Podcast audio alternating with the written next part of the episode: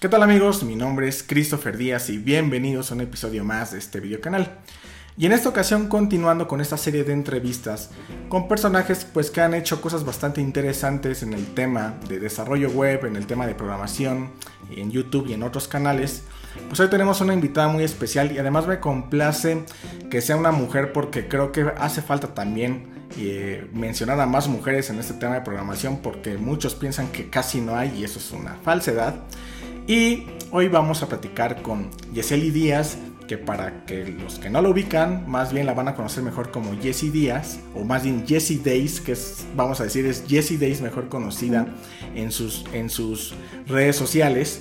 Y pues bueno, ella, eh, para los que no la conozcan, eh, pues ha trabajado para varios proyectos interesantes, ah, tiene por ahí tutoriales eh, participaciones en varios lugares, seguramente la van a empezar a ubicar. Eh, yo pienso, y ahorita lo voy a platicar con ella, que ha estado, a veces como que, para mí sería como que ella debería estar, sería, debería tener más notoriedad en este tema de las redes, pero van a darse cuenta de la, de la gran entrevista y la gran persona que es ella. Entonces, pues, es un gusto. Eh, Jess, ¿cómo estás? Muy bien, muchas gracias. La verdad es que estoy muy entusiasmada cuando recibí tu correo. Fue un poco de sorpresa, de inmediato pues empecé a buscar quién eras, demás, sabía de, coderos por supuesto, pero eh, bueno, así como tú lo mencionas, me mantengo un poquito de repente al margen. Eh, si puedes ver ahí en mi cuenta de, Twitter de Silvercorp, pues ni siquiera tengo mi fotografía, tengo un, avatar, una imagen, y así es como normalmente em, trato de, llevar eh, un poco mis, mis videos. Y pues muchísimas gracias por la invitación, de poder platicar contigo, de poder pues llegar a, la, a tu comunidad. Y pues siempre es un gusto poder hablar con las personas acerca de tecnología y programación. Perfecto. Oye, yo sé que esto es una entrevista este, virtual, pero si tuviera que ofrecerte algo de tomar, así como un vaso con agua, una cerveza, un licuado, ¿qué, te tomarías? Pues como estamos en un ambiente, pues más una plática profesional, te diría que un vaso con agua, ya si terminamos la plática y, nos podemos hacer un poco de, de un grupo de amigos y estar haciendo ya una charla todavía más dinámica, ya no tan profesional, pues diría que sí, una cerveza. Perfecto. Oye, y antes como de entrar en el tema, pues ya más como profesional, eh, pues a, a Jessie, ¿qué le gusta? ¿Qué música le gusta? ¿Cuáles son sus hobbies? ¿Qué hay fuera de todo el tema profesional, fuera de todo el tema de desarrollo, de, del tema de la inteligencia artificial? ¿Qué hay, ¿qué hay más allá? ¿Qué hay detrás de, de Jessie Díaz? Pues mira, a mí me gusta practicar eh, deportes. La verdad es que desde muy chica he podido practicar diferentes deportes que va desde básquetbol o correr, este, un poco de artes marciales. Eh, y así lo he ido haciendo a lo largo de mi vida. Actualmente más bien voy al gimnasio y corro un poco, también lo he dejado este, de lado, pero es normalmente el tipo de actividades que me gusta hacer. Eh, por supuesto ir al cine, eh, en cuanto a escuchar música me gusta definitivamente el rock, eh, me gusta Guns N' Roses, Aerosmith, Bon Jovi, un poquito de Foo Fighters y es que nos vamos a, a lo contemporáneo y sin duda me encantan los videojuegos, o sea, soy amante de los videojuegos, ahorita estoy bastante enganchada con Fortnite y. FIFA que regularmente no lo dejo, es, este, lo he estado jugando a lo largo de sus diferentes ediciones y bueno, básicamente esos son mis hobbies. Perfecto, muy bien. Y bueno, para los que no conocen, cuéntanos tú qué estudiaste y cómo fue que llegaste a, esa carrera, o sea, qué te llevó a estudiar lo que nos vas a platicar tú ahorita. Sí, claro. Eh, mira, yo estudié la licenciatura en informática en la Universidad Veracruzana. Eh, posteriormente, muchos años después, eh, pues estudié la maestría en inteligencia artificial y hace varios meses, alrededor de seis meses tal vez, terminé el doctorado también en inteligencia artificial por el lado de la Universidad Veracruzana en el Centro de Investigación en Inteligencia Artificial. yo la verdad es que mi camino, si hubiera llegado la Jessie del futuro a decirle a la Jessie de aquellos años, mira, tú vas a estudiar un doctorado, te diría, no, no es cierto. ¿Por qué? Porque mi carrera empezó un poco eh, con ciertos baches. Yo sinceramente no era buena para programación. Yo llegué allí básicamente por el amor a crear un videojuego. Esa era mi idea, poder diseñar videojuegos. Entonces estuve investigando, mi papá me ayudó a investigar mucho al respecto y vimos que necesitaba aprender a programar. Entonces lo siguiente pues fue estudiar la licenciatura en informática. Los primeros semestres sinceramente me fue muy mal y entonces estuve eh, brincando un poco entre las diferentes áreas, pasé por redes, pasé por eh, ingeniería de software, este, empecé a arreglar computadoras, me fui a diseño, estuve haciendo como muchos saltos hasta que llegó el momento en que dije, a ver, ya, esto no va bien, no es lo mío, voy a darle otra oportunidad a programación. Y de cierta manera, eh, al dedicarle tiempo, algo cambió en mí, algo se me iluminó y vi que la programación realmente era mi pasión, que tenía que seguir por, por ese camino. Me esforcé más, este, me volví, la verdad es que autodidacta para poder realmente ir eh, cumpliendo mis metas. Y pues me fui hacia el desarrollo de aplicaciones primero en general y ya después me dediqué a lo que ya fue desarrollo eh, web hasta llegar a la maestría, tuve oportunidad de estudiar la maestría y posteriormente el, doctorado y pues en eso sigo, ¿no? O sea, aunque soy programadora realmente de, de corazón, pero ahorita estoy un poquito más con inteligencia artificial, este, investigando, haciendo otras cosas pero sin duda a mí lo que me apasiona pues es programar. Wow, ahorita vamos a hablar, yo creo que un poquito vamos a tocar el tema de, la maestría y del doctorado. No sabía lo del doctorado, nada más había visto el tema de la maestría, pero bueno, ahorita vamos a tocar un tema muy importante ahí de, la, de las escuelas. Eh, ahora, muchos de los que eh, te conocemos en la red o en las redes, habíamos escuchado esto de Silver Corp, ¿no? bueno, ¿cómo, ¿cómo fue que nace este, pues no sé, este mote, este, no sé cómo llamarle? Eh, ¿Cómo, se llega a esto y, que tú, creo que es como muchos te ubicamos, a lo mejor entre, entre Jesse Days y lo de Silver Corp, ¿cómo, ¿cómo se llega a eso? Pues fíjate que de una manera muy curiosa, este, se lo tengo que agradecer a, a un maestro en la licenciatura porque hubo una tarea que él nos, nos dejó y nos dijo algo así de, bueno, a ver, en el futuro, ¿qué les gustaría hacer? Entonces, desde ese entonces mi idea era tener una empresa y yo poder hacer mis cosas y más allá de, la idea de que, ah, es que quiero ser mi propio jefe y quiero tener, eh, disponer de mi tiempo, o sea, más allá de eso era el visualizarme como una persona que podía realizar las cosas por ella misma y tener una empresa. Entonces, eh, estaba, recuerdo que en, una, en mi computadora, en una de las computadoras que me regaló mi papá por allá del 98 más o menos, imagínate ya una computadora, pues en ese entonces un poquito viejita, pero estaba enfrente de la computadora pensando qué era lo que quería hacer y entonces dije, bueno, pues voy a pensar en que yo quiero crear una empresa, ¿no? más allá de querer este, trabajar para alguien, pues quiero, quiero crear mi empresa. Entonces empecé a desarrollar mi proyecto y llegó el momento de buscar un nombre. Y entonces empecé a buscar como por todos lados y vi un disco de Samsung este, para, para grabar, para quemar en esa, en esa época y decía Silver. Dije, ah, pues no se escucha mal, ¿no? Entonces puse Silver Corp, pues de Corporation y de ahí surgió. Y de hecho tuve una pequeña empresa junto con mi papá que nos dedicábamos a arreglar computadoras y se llamó Silvercorp, ¿no? Una empresa local, por supuesto, por ahí todavía tengo mi tarjeta que yo hice este, con WordArt, o sea, imagínate, estamos hablando hace muchos años. Y se me fue quedando y se me fue quedando y así es mi correo, así es mi cuenta de Twitter, así son, son muchas cosas y, y, continúo con, como con ese nombre, ¿no? Claro, fíjate qué, qué curioso, de las épocas, de las épocas del clip art. No, no, sí, del wow, clip art, wow, increíble. exactamente. Sí, sí, sí. Oye, qué, qué, qué, qué anécdotas. Em, ahora, no sé, bueno, yo he visto, he visto varios tutoriales tuyos en la red. Eh, de hecho, por ahí, si no me equivoco, algunas participaciones en código facilito, no estoy muy seguro me han invitado. Pero, pues, de, estas personas, de los estudiantes, de los que están precisamente consumiendo este material, o, la misma gente con la que tú interactúas, ¿qué, ¿cuáles son las dudas más comunes que tú ves en, estas personas que están aprendiendo? No tanto técnicas, sino más bien las dudas existenciales de cuando se quieren iniciar en el tema del desarrollo. Y además, ¿tú qué has aprendido de, estas personas?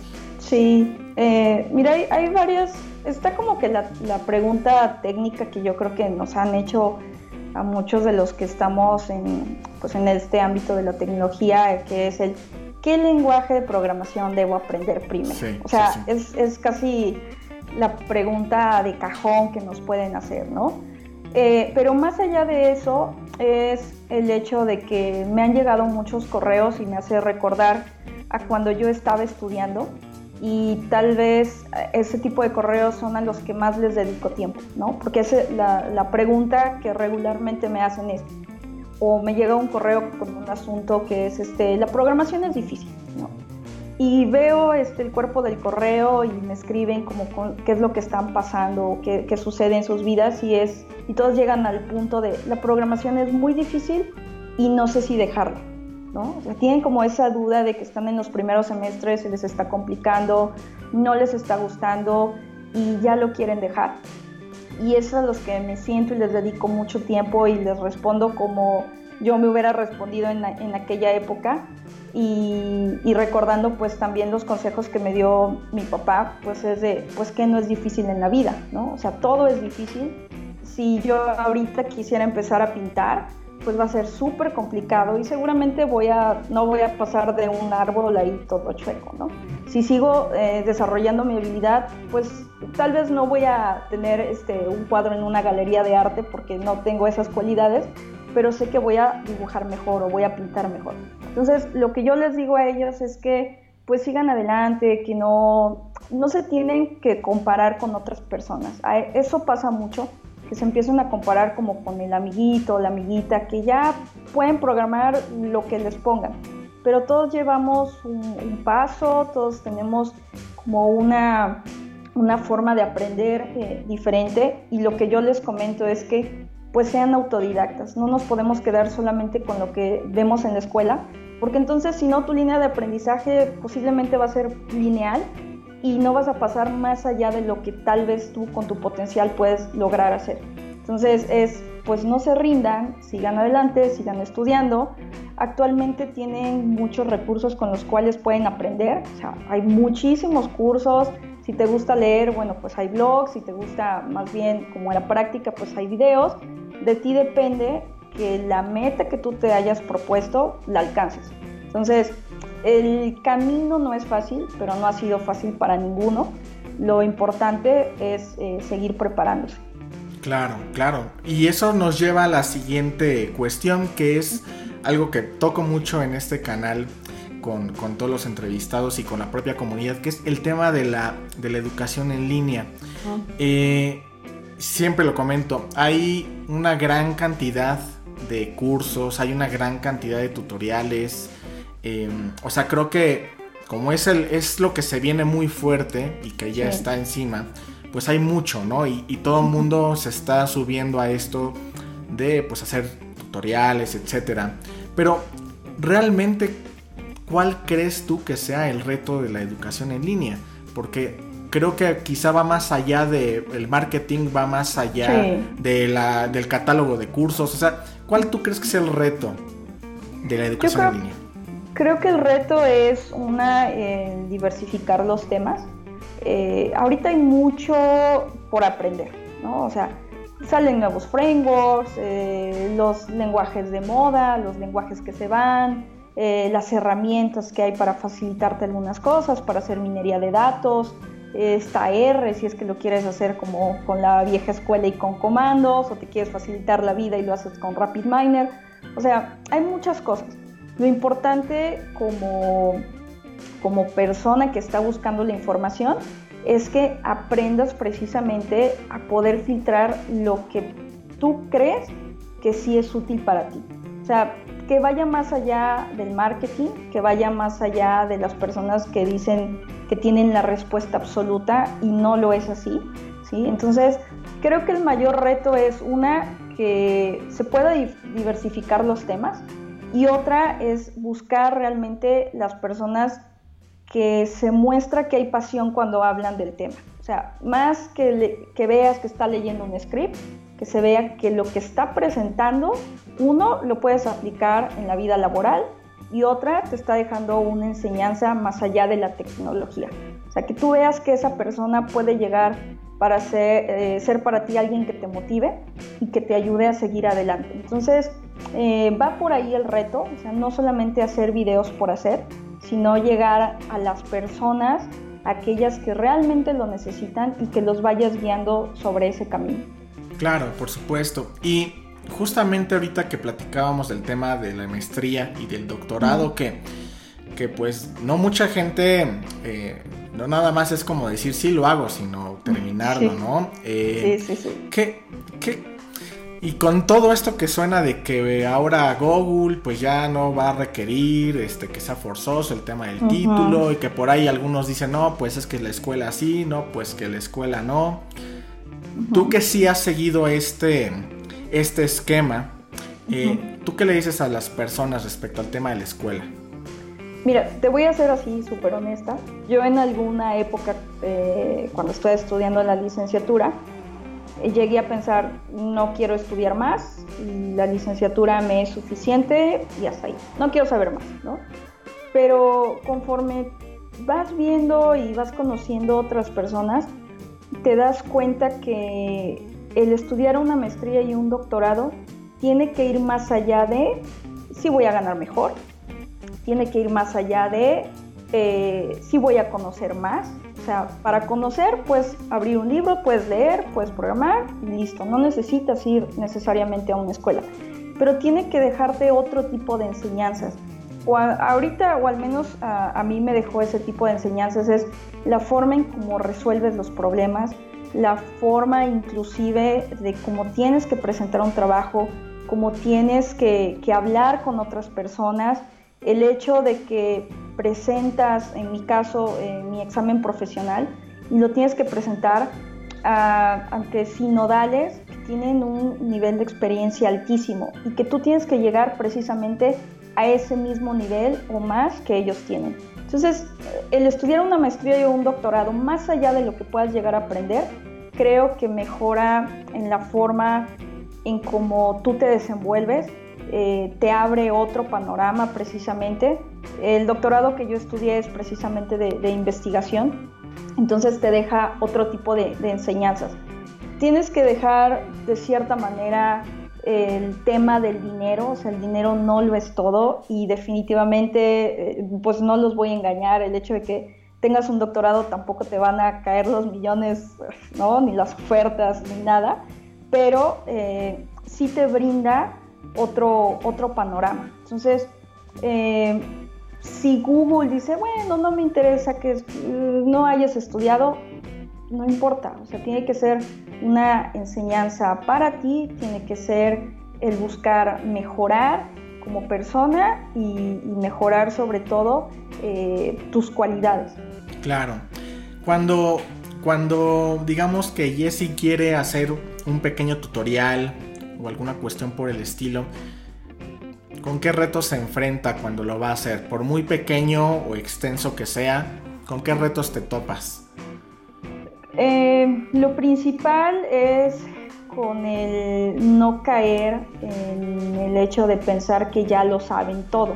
Si están viendo un tutorial, tengo que empezar desde que no conocen ni siquiera la herramienta, que no conocían ni siquiera, por ejemplo, eh, qué es RapidMiner y tengo que empezar desde que tengo que explicarles el ambiente y para qué te puede llegar a servir. Entonces, mm, lo que hago regularmente es pensar en, algo que quiero presentar, por decirte minería de datos, y a partir de ahí voy partiendo el tema, que es bastante extenso, en pequeñas eh, pedacitos, pequeñas partes, para ir enfocándome uno por uno y no dar por hecho, como te comento, que ya lo sabe la persona. Si está ahí, si está viendo mi tutorial es porque está buscando, uno, una respuesta concreta, una respuesta bastante sencilla y algo que pueda llevar a la práctica de una manera rápida. Entonces, esos son los retos principales, el no hacer videos tampoco tan largos ¿Por qué? Porque vas a perder a, quien va y te visita. Regularmente buscas respuestas eh, concretas y que sobre todo sea algo que pueda encontrar más allá de la escuela o de un, de un libro. Tiene que ser muy, muy sencillo de entender. Claro, y fíjate, eso me lleva a la siguiente cuestión, de que ahora con plataformas, por ejemplo, como Udemy, pues tenemos la facilidad de poder subir un curso, ¿no? Y mucha gente se empieza a animar en esto. Pero en el tema particular del, desarrollo de la programación, a mí me ha tocado ver de todo, ¿no? O sea, incluso me ha tocado ver quienes se graban este, con, la cama atrás, ¿no? Este, y pues es curioso, ¿no? Sí, sí. Eh, pero, ¿tú qué consejo le das a ellos o a los que tienen un canal en YouTube donde se dedican a hacer tutoriales? ¿Qué consejos les das a ellos al momento de, de pues empezar a pasarse de este lado a transmitir conocimientos? Sí, uno eh, principalmente es que empieces sin miedo, ¿no? Es también algo de, lo que me pasó de, ay, es que tengo muchas muletillas o este, mi voz no me gusta o este, estoy presentando en PowerPoint o tal vez sea algo que ya todos saben, ¿para qué lo voy a enseñar? O sea, ¿para qué voy a enseñar este, cómo hacer un ciclo con Python? Todo el mundo sabe hacer eso. Entonces, damos por hecho que las personas lo saben. Y no, o sea, realmente hay muchos eh, chavos que están buscando eh, desde eh, cómo empiezo con HTML5. Entonces, creemos un poco en, tal vez los que ya, ya sabemos de eso y lo usamos día a día, que, que ya es algo que, que, para qué lo hablo, o sea, para qué lo explico. Entonces, hay que pensar en que lo que nosotros sabemos, pues es valioso. El conocimiento que tú tengas es valioso y hay alguien que también lo quiere saber. Empieza sin miedo, empieza con, con temas sencillos, empieza con videos cortos y sobre todo aprende mucho de quien te está realmente visitando en el canal. A mí me han, me han llegado muchas recomendaciones, algunas no las he podido seguir este, al pie de la letra como, oye, este, estaría muy este, interesante que, pusieras tu webcam y se viera tu cara ahí, ¿no? ¿Por qué? Porque parece que estoy como en un salón de clases. Oye, deberías de comprarte una cámara así. Oye, o sea, muchas recomendaciones. Y hay algunas que sí las llevo a cabo, como, o ¿por qué no retomas este, el curso de Coinator? ¿O por qué no hablas un poco más de minería de datos? ¿O qué es la inteligencia artificial? Entonces, poco a poco con lo que las personas te van diciendo, tu canal puede seguir creciendo eh, y tú también puedes seguir mejorando en la manera en cómo, en cómo te expresas. Entonces todos empezamos así, con el miedo, pero ya quitándose el miedo todo empieza a fluir bastante. Sí, es cierto, es cierto, totalmente. Y ahora vamos a cambiar un poco de este tema tecnológico y imagínate por algún momento que el mundo digital se acaba, que como le decía a Mircha, que las teorías conspiratorias se hacen realidad y este, se implanta el nuevo orden y el internet se acaba. ¿A qué se dedicaría Jesse? ¿A qué, qué, haría si no, si no hubiera una computadora que usar o algo que programar? ¿A qué, ¿A qué se dedicaría Jesse? Fíjate que sí lo he pensado muchas veces a lo largo de mi vida de qué, de qué pasaría si en algún momento este, pues tengo que dejarlo por X razones o como, como tú dices. Eh, y tengo dos respuestas. Está la respuesta pensando en que tengo las cualidades y las habilidades. Si, suponiendo que tuviera las habilidades, me gustaría este, ser baterista o, tocar la guitarra, o sea, ser parte de, un grupo de rock. Pero como no tengo las cualidades, entonces esa no es la respuesta este, que, te puedo dejar. Pero eh, me gustaría dedicarme al deporte, eh, ya sea como entrenadora, auxiliar o deportista este, amateur, pero dedicarme al deporte.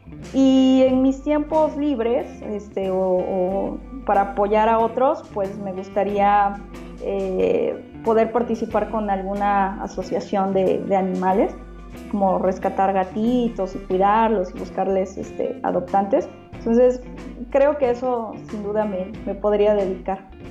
Y fíjate que he notado una constante con este tema de la relación que hay entre el, ejercicio y la parte intelectual. Y de verdad que sí, sí es como un agregado bastante interesante. ¿eh? O sea, como que sí uno eh, al, es lo que platicaba también, ¿no? Al ser tan sedentario uno, también como que a veces las ideas no te fluyen tan bien y el ejercicio sí ayuda mucho, ¿eh? Muchísimo, muchísimo. Sí, o sea, tú, que, tú, por ejemplo, que estás en esto, me imagino que también estás metida con el tema del ejercicio, seguramente has encontrado estos como beneficios de, de, estar haciendo ejercicio. Sí, la verdad es que eh, he encontrado mucho beneficio, principalmente cuando salgo a correr. Eh, lo que me ha pasado muchas veces es que el típico que te ciclas con una idea y que entonces el book que te asignaron o el book que tienes en producción no, no, nada más no lo puedes terminar. Lo dejo por un momento, salgo, corro y mientras estás corriendo, ay, ¿por qué no intenté esto? Uy, si intento esto otro, ¿será que sí puede llegar a servir? Tal vez no es la respuesta, pero sí te ayuda, la verdad la oxigenación te ayuda a tener nuevas eh, ideas. Y otra eh, principalmente es que, o al menos en, lo personal, eh, me ayuda mucho a manejar el estrés. O sea, el que puedas tener un poco de aire libre o si vas al gimnasio también, que estés ahí con las pesas, en la caminadora, lo que, lo que te guste hacer, pero te libera. O sea, realmente para mí es, es una manera de, de desestresarme y ojalá pudiéramos romper con, con ciertos estereotipos que dicen que el programador se la pasa día y noche sentada en la computadora. No, creo que también podemos hacer deporte y, ayuda mucho. Es cierto, eso, eso es muy cierto. Eh, y ahora entrando en una parte también interesante, Fíjate que me ha tocado conocer a mucha gente que no precisamente viene de un background como tecnológico, que a lo mejor están en el área de marketing, están en el área contable, están, no sé, en diversas áreas, se empiezan a interesar por el tema de, ay, pues quiero aprender a programar, ¿no? Sí. Em, y se empiezan a interesar por estos temas cada vez más personas. ¿Crees que en algún momento, en algunos años, esto se vuelva, o sea, el tema de aprender a programar se vuelva como parte de la educación básica. O sea, porque eh, lo he comentado con algunas personas. A mí en la preparatoria me enseñaron, a, por ejemplo, a programar desde aquel entonces, pero a muchos no. Eh, y me decían, no, pues a mí no. O sea, yo aprendí mucho después, ¿no? Eh, entonces, no es que la gente al final, todo el mundo, ah, todo el mundo va a ser programador, no, pero que les empiezan a enseñar las bases de la programación a todo el mundo en un momento. ¿Crees, ¿Tú qué, qué opinas de esto? Eh, sinceramente eso espero. Eh, creo que nos estamos tardando bastante. Eh, hace algunos años me llevaron a, a, participar en una primaria, de hecho una primaria de paga, donde ellos sí les enseñaban a programar. Y entonces me invitaron, me invitaron para enseñarles Scratch.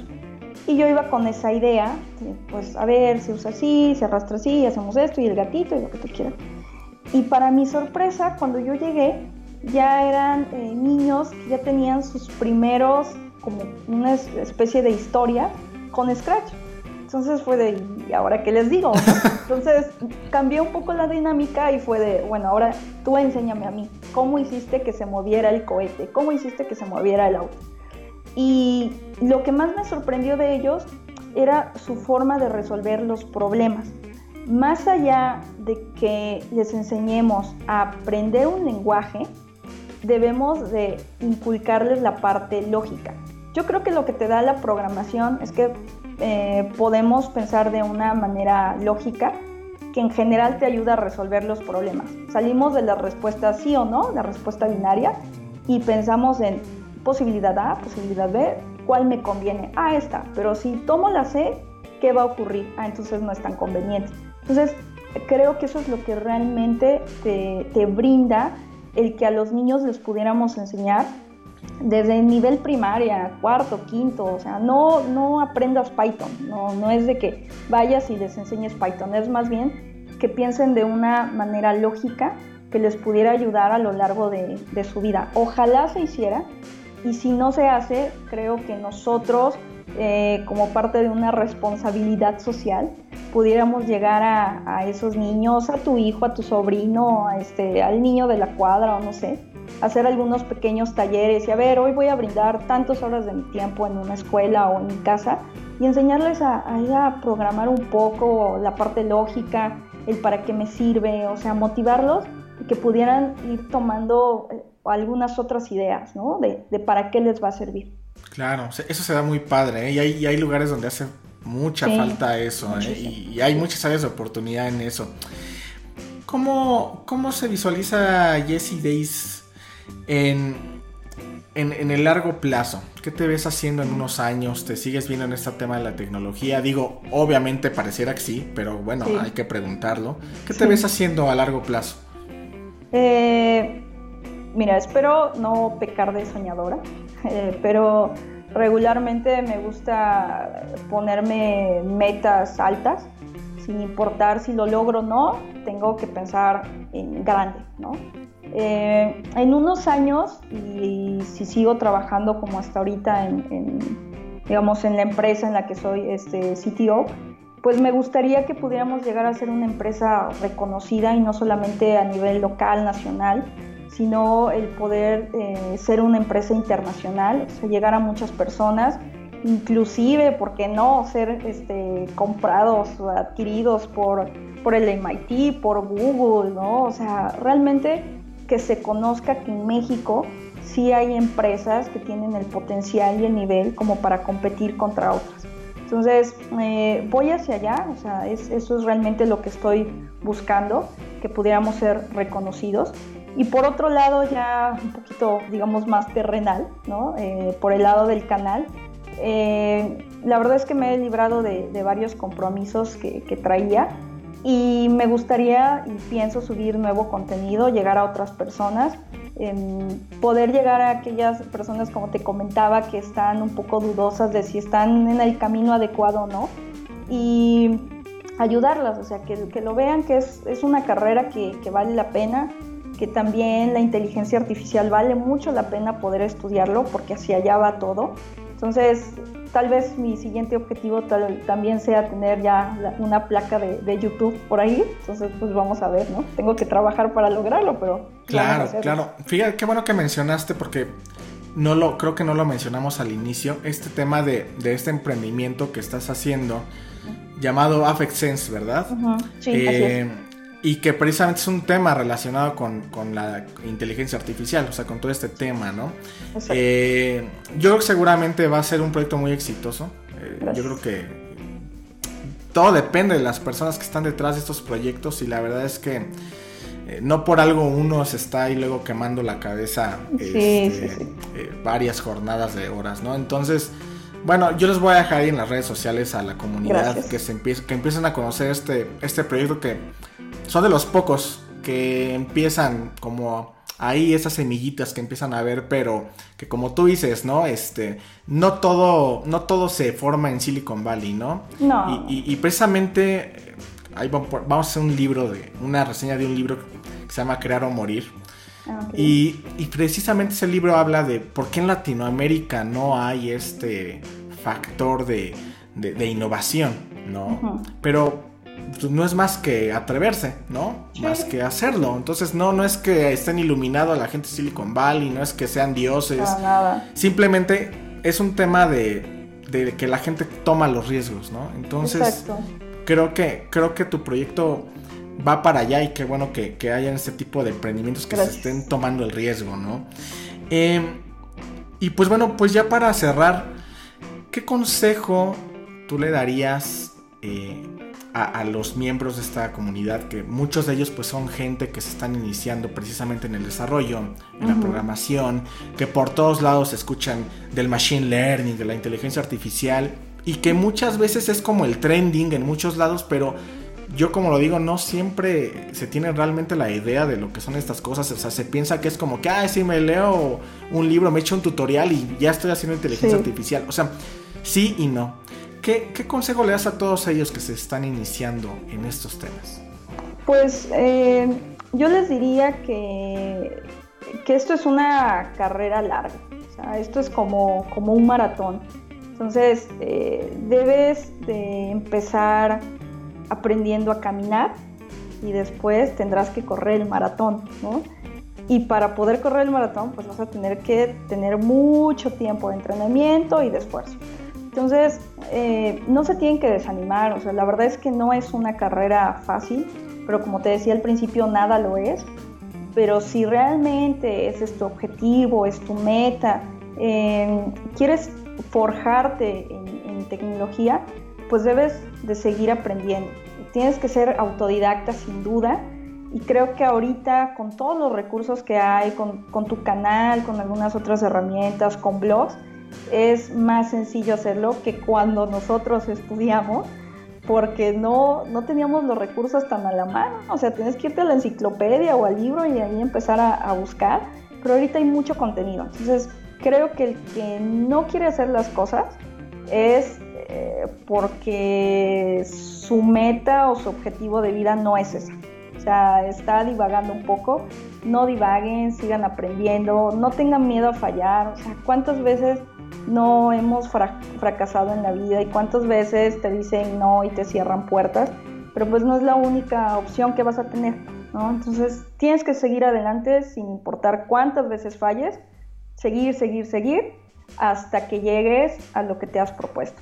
Y fíjate que hay una frase que me gusta este, mucho de un tenista, que es eh, Babrinka, de hecho lo tiene tatuado, y dice algo así como que siempre lo intentaste, siempre fallaste, este, no importa, este, vuelve a intentar, falla otra vez. O sea, no importa cuántas veces tengas que, aprender y buscar y, hacerlo por ti mismo, pero no pierdas el objetivo.